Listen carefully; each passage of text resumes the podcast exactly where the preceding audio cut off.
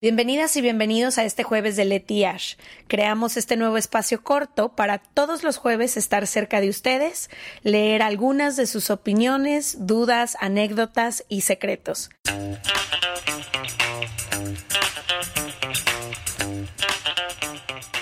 Nos encanta tenerles en otro jueves de Leti y Ash. Creo que se están convirtiendo de repente en nuestros momentos como no sé si favoritos porque nos encanta grabar el podcast, pero esto se siente más ligero. Siento que me puedo reír más, ser un poco menos profesional con mi trabajo.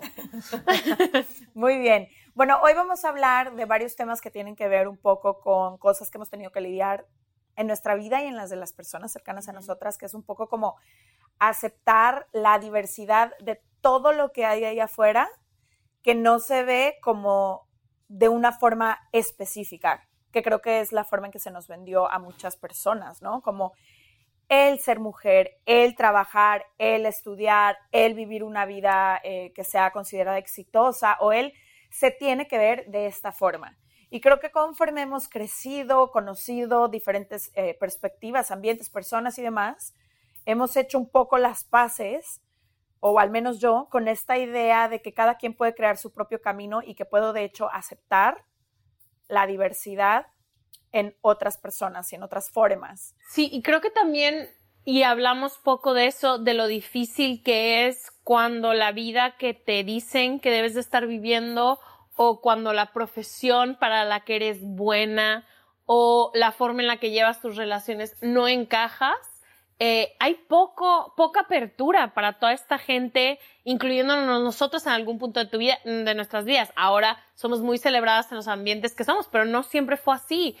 Hubo poca apertura a diversidad en cuanto a formas de vida, a formas de ser, como que creo que también hemos limitado mucho y hemos señalado mucho a las personas que no encajan en estas formas de ser y es muy difícil. Justo ayer que hacía las notas para esto decía, qué difícil a veces fue creer que algo estaba mal conmigo. Y que por eso no podías hacer o ser de cierta forma. Exacto, y, y no que era una falla del sistema, sino que yo creí que era yo, que era yo la que a lo mejor sí trataba esto, sí trataba lo otro, sí hacía esta cosa o la otra, me iba a sentir más aceptada, pero no es cierto, es que hay muchas veces muy poca diversidad para otro tipo de formas, otras formas de ser, otras formas de sentir, de hablar, de todo. De existir, de vestir, de... De hecho, eh, hace poquito justamente las dos hablábamos de cómo, como te dicen, bueno, se tiene que ver así y solo hay opción A, B y C. Y entonces yo por lo menos crecí comparándome en todas las áreas de mi vida, no solo físicamente, eh, como tú dices, creyendo que de repente algo estaba mal conmigo o por qué soy de esta forma, si esta otra forma de ser es más celebrada, por qué me gusta esto, si es mejor que te guste esto. Y creo que ha sido hasta años muy recientes donde he empezado a replantear un poco esa comparación, a entender que la envidia también es una emoción que te viene a enseñar como cosas que quizás admiras en otras personas y que también pueden existir adentro de ti o sea, cuando tú te comparas o cuando admiras algo en alguien, también eso existe, puede vivir dentro de ti y empezar a entender como todo este camino, sobre todo eh, en mi caso, de las mujeres y de mi profesión y de todo, y decir, yo puedo crear mi propia combinación. No es que tenga que copiar o que vivir la misma que alguien más y replantear todo eso alrededor de la comparación. Y creo que a veces no celebramos a estas personas lo suficiente que al final son las que empujan un poco no solo la humanidad, pero los espacios en los que movemos. Hablábamos, hablaba el otro día en el club del libro de la poca representación que hay de mamás de diferentes tipos, mamás que han decidido hacer las cosas diferentes y decir, estas personas que se echan esta carga de ir contra la diversidad que existe, la poca diversidad que existe, al final del día se acaban siendo los que crean las nuevas tendencias, las nuevas formas, acaban siendo y no a gran escala de famosos, también dentro de nuestros círculos, las tías, las primas, las hermanas que hemos tenido que han sido las que han abierto los espacios para que luego nosotros los podamos caminar. Creo que tampoco se celebra eso y además se castiga mucho y es muy difícil para ellas o para ellos pensar diferente, ser diferente. ¿Y cuánto trabajo, y hay que decirlo porque esto hemos hablado varias veces en el podcast, pero también lo queríamos retomar, nos costó a ambas ir por nuestros sueños, porque eran caminos completamente distintos a los que crecimos viendo y carreras en tu caso que tenían como ciertos estigmas, en mi caso también, que no había en nuestra ciudad nadie que conociéramos que se dedicara a estas cosas. Y entonces fue y ha sido difícil como decir, ok, sin tener ningún camino ya trazado o alguien a quien yo esté siguiendo detrás o que me vaya marcando eh, como el camino, pero aún así yo puedo hacerlo. Y creo que eso de pronto es difícil, ¿no? Como construir una vida que quizás se ve como muy diferente a todos los demás, pero son sueños que se sienten auténticos para ti, que era nuestro caso. Como esto se siente bien conmigo y es algo que me hace sentir viva por dentro. ¿Lo debo de seguir o no? Sí, y también creo que como a veces nos preguntan qué han hecho, qué no sé qué, creo que también mucho es la congruencia mm. de lo que haces, lo que dices, cómo actúas, cómo tratas a los demás, lo que usas, lo que te pones, o sea, como realmente tratar de encontrar esa congruencia es lo que te lleva a vivir un poco más auténtico, porque al final del día no importa si es diferente lo que haces o si a ti se, te funciona estar dentro de una sociedad de una forma o a ti te funciona el rol que te dijeron que tenían las mujeres de 20 años en tu casa. O sea, como que creo que es más como tratar de encontrar este centro de congruencia, decir, realmente lo que siento, lo que pienso, lo que hago, como me visto, con la gente que me junto, es congruente con quien soy totalmente o empiezo a traicionar unas partes de mi vida. Y cómo lo vuelvo más auténtico hacia mí, ¿no? Que es lo que yo me he dado cuenta eh, mucho estos últimos años. Como muchas cosas yo las hacía por repetición, o por, por estar condicionada a hacerlas o por eh, hacerlas en automático o por adoctrinamiento. Entonces, ¿qué de esta vida que estoy viviendo auténticamente es mío? ¿Y qué lo aprendí en otro lugar o creí que era importante en otra parte? Y entonces, a partir de ahí es que entonces tú puedes crear como eso que se siente real y auténtico para ti. Y creo que también nos pasó a ti y a mí que a lo mejor por ser esta persona que queríamos una vida muy diferente, nos fuimos muy lejos y ahora en esta edad que estamos hemos tenido que regresar un poco a decir, también lo que encontré en mi casa, esto sí era algo que me resuena, no tengo por qué pelearme con esto. O sea, como que también creo que ha sido de ambas partes, el empujar la liga hacia un lado, pero también el regresar. O sea, el otro día te dije que cada día te pareces más a tu mamá, o sea, estás idéntica. Pero eso, como regresar un poco, y creo que al perseguir nuestros sueños también es importante como darle el espacio a los demás alrededor de nosotros de perseguir sus sueños, de alcanzar. Abrir estos espacios. Ajá, y de que ellos alcancen su congruencia a pesar de nosotros. Totalmente. Y creo que nuestro caminar ha sido interesante porque, bueno, viene el tema, como ya dijimos, de desaprender, de encontrar algo que se sienta auténtico, eh, de perseguir los sueños y también creo que en la parte como de muchos estigmas, estereotipos del cuerpo, que lo hemos hablado un montón de veces en el podcast, también hemos tenido que replantearnos muchas cosas, ¿no? Aprender también eh, como a valorar la piel que habitamos, a aceptarla como es, a dejar de querer cambiarla, que fue algo que quisimos hacer durante muchos años, dejar de querer compararla y juzgarla y honrarla de muchas formas, que yo creo que cada quien va encontrando la forma de hacerlo y lo que tu cuerpo te pide, porque creo que es una experiencia muy única pero lo hemos compartido. A veces es darle movimiento, a veces es darle descanso, a veces es hidratarlo, a veces es eh, darle lo que necesita, a veces es em, vestirlo de una forma que tu creatividad o se sienta bien para ti y cómo es también la experiencia de cada persona, que ahorita tipo la Rumi con la que tú vives, o sea, como que muchas cosas nos van enseñando también distintas formas de celebrarnos a nosotras y a nuestros cuerpos también. Sí, creo que yo no, no sabía eso, yo creí que como no se, o sea, que no era digno de celebrarse, tampoco era digno, y lo he dicho muchísimo en el podcast, de vestirse correctamente. Y como de entender que la ropa al final del día, ajá, y también que la ropa al final del día está para servirnos.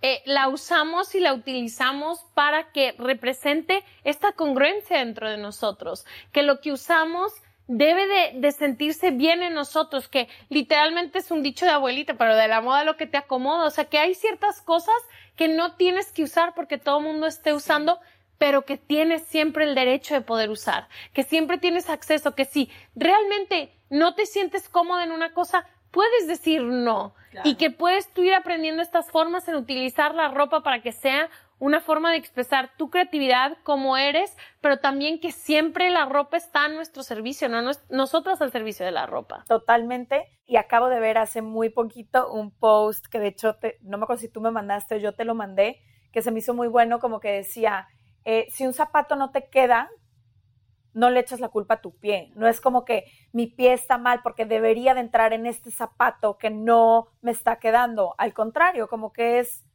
este zapato no, entonces deja busco uno de mi talla, uno que sí se sienta cómodo o uno que me ayude a caminar los dos kilómetros que me voy a echar hoy o lo que sea. Entonces creo que también va por ahí. Durante mucho tiempo se nos entrenó así como a tu cuerpo tiene que caber dentro de este estereotipo en todos los aspectos, en cómo lo vistes, en cómo se ve, en cómo, y si no, tu cuerpo está mal. Y creo que ahora ha empezado esta revolución desde todos los espacios y lugares donde estamos pujando porque la conversación cambia a, no, no, no, mi cuerpo es digno y merece lo que sea que mi cuerpo quiera. Y entonces, por eso tan necesario que se abran estos espacios ahora en donde sí todo mundo puede encontrar algo que le acomode, que le haga sentir bien, como sea que eso se vea. Te voy a decir algo, también como entender que muchas veces esta diversidad también viene de entender que como ves el comercial de las bicis de montaña, se cuenta, que los ves perfecto, la bici, la moto, tú no tienes que utilizarla así, tu bici de montaña. Lo mismo pasa con la ropa, o sea, no tienes que utilizarla como te dicen, o sea, como que yo he aprendido mucho que aunque me la quieran, me quieran decir que eso se tiene que ver de esta manera, yo puedo agarrarlo y apropiarlo como a mí. Tener tu experiencia única. Mi experiencia única, que tú puedas decir, sí está increíble la montaña de 365 grados, pero ¿sabes qué? No, yo me voy a ir por mi calle, con mi casco, con mis cosas, y esas no las cuestionamos, pero cuando tiene que ver con el cuerpo y con la ropa, queremos literalmente encasillarnos en estas ideas que tenemos que ya no son sea, no sé, ya son muy liberadoras encontrar espacios donde puedes decir, puedes usar la ropa que tú quieras como tú la quieras usar. Que al final tu experiencia es única. Me encanta esto que estás diciendo porque, no sé, voy a regresarme un poquito a lo que hablábamos al principio, pero si todo el tiempo estoy queriendo cambiar cosas de mí porque así es como tengo que verme, ser, existir, etcétera, me estoy perdiendo de las cosas que me hacen única a mí y diferente a todas las demás, porque nadie tiene esta combinación de cosas que tú tienes. Tus experiencias, tus aprendizajes, tus errores, tus aciertos, tus talentos, tus habilidades, tus mañas, tus todo hacen una combinación que te hace única como persona. Y si nos enseñaran más bien a celebrar eso y desde ahí pararnos en nuestro propio poder personal y poder expresarlo en todas las formas y en todos los momentos de la vida, qué bonito sería, porque entonces cada quien podría ser completa y auténticamente quien es, sin estar justo sacrificando cosas de sí mismo para encajar en cierto molde o en cierto espacio o en cierto grupo. ¿Qué, ¿Qué, ha sido como algo que te ha servido, que te haya ayudado a eso? O sea, encontrar que realmente tú eres única, pero que también dejes a los demás alrededor de ti ser únicos sin querer de que decir, o sea, que puedan ellos ser a pesar de ti quienes son. Sí, lo compartí en un podcast, pero que grabamos hace muchísimo tiempo, que cuando yo, antes de tener el podcast, soy conductora de televisión, y cuando yo empiezo mi proceso de, para conducir, me doy cuenta que hay como un cierto estereotipo de todos los aspectos de las personas que deberían de trabajar ahí, y trato de verlas, de copiarles, de verme más como ellas, hablar, ser, y al final no me salió. Al final, cuando yo empecé a trabajar en televisión, pues no pude fingir quién yo soy y no pude dejar de mover mis manos y hablar como yo hablo y expresarme como me expreso y compartir lo que comparto. Y cuando empieza a pasar el tiempo y yo regreso a preguntarle a todos mis productores y productoras y directores y directoras con las que he trabajado en distintos programas, canales, shows, etcétera, todos me decían, como que les pregunté que ¿Me puedes decir como qué fue lo, mejor del trabajo que hice? ¿Qué retroalimentación me podrías dar? ¿Por qué me contrataste a mí y no a las otras 200 personas que hicieron el casting?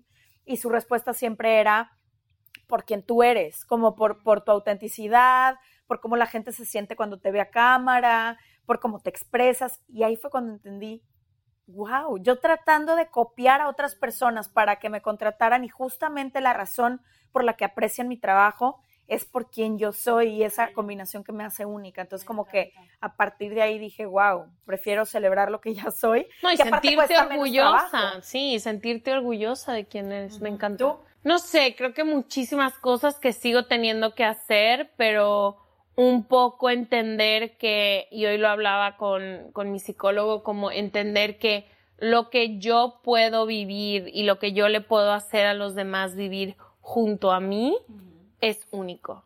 O sea, que las experiencias, las pláticas, las cosas que, que puedo yo darle o ofrecerle a alguien es único. O sea, que no va a haber nadie con lo que puedan vivir algo conmigo y que yo puedo seguir nutriendo y siendo y todo a pesar de esas experiencias que los demás están teniendo en otros lados. Y qué importante eso, sentir orgullo por la persona que somos y poder celebrarla así auténticamente. Que a veces no se puede, o sea, creo que... No, no, no, no, no, es un trabajo y como todo en el camino del amor propio y todo es es por días y tienes que también hacer este ejercicio de introspección, escucharte. Pero sí creo que hay ciertas cosas y ciertas prácticas, ciertas personas, amistades, relaciones, ajá, que te hacen sentir muy orgullosa de quién eres. O que te ayudan, ¿no? Como a poder expresar quién tú eres sin juicio, sin que sientas miedo de ponerlo ahí sobre la mesa. Em, queremos agradecerle a Liverpool por habernos abierto este espacio y por estar comunicando los mismos mensajes que hemos comunicado hoy en este jueves de Leti y Ash. Gracias. Y también invitarles a ustedes a que celebren esas cosas que como personas em, las hacen únicas y que no tengamos miedo a celebrar quiénes somos. Totalmente. Y me encantaría que dejaran en el caption en Instagram o en YouTube qué los hace sentirse orgullosos de ustedes mismos o mismas.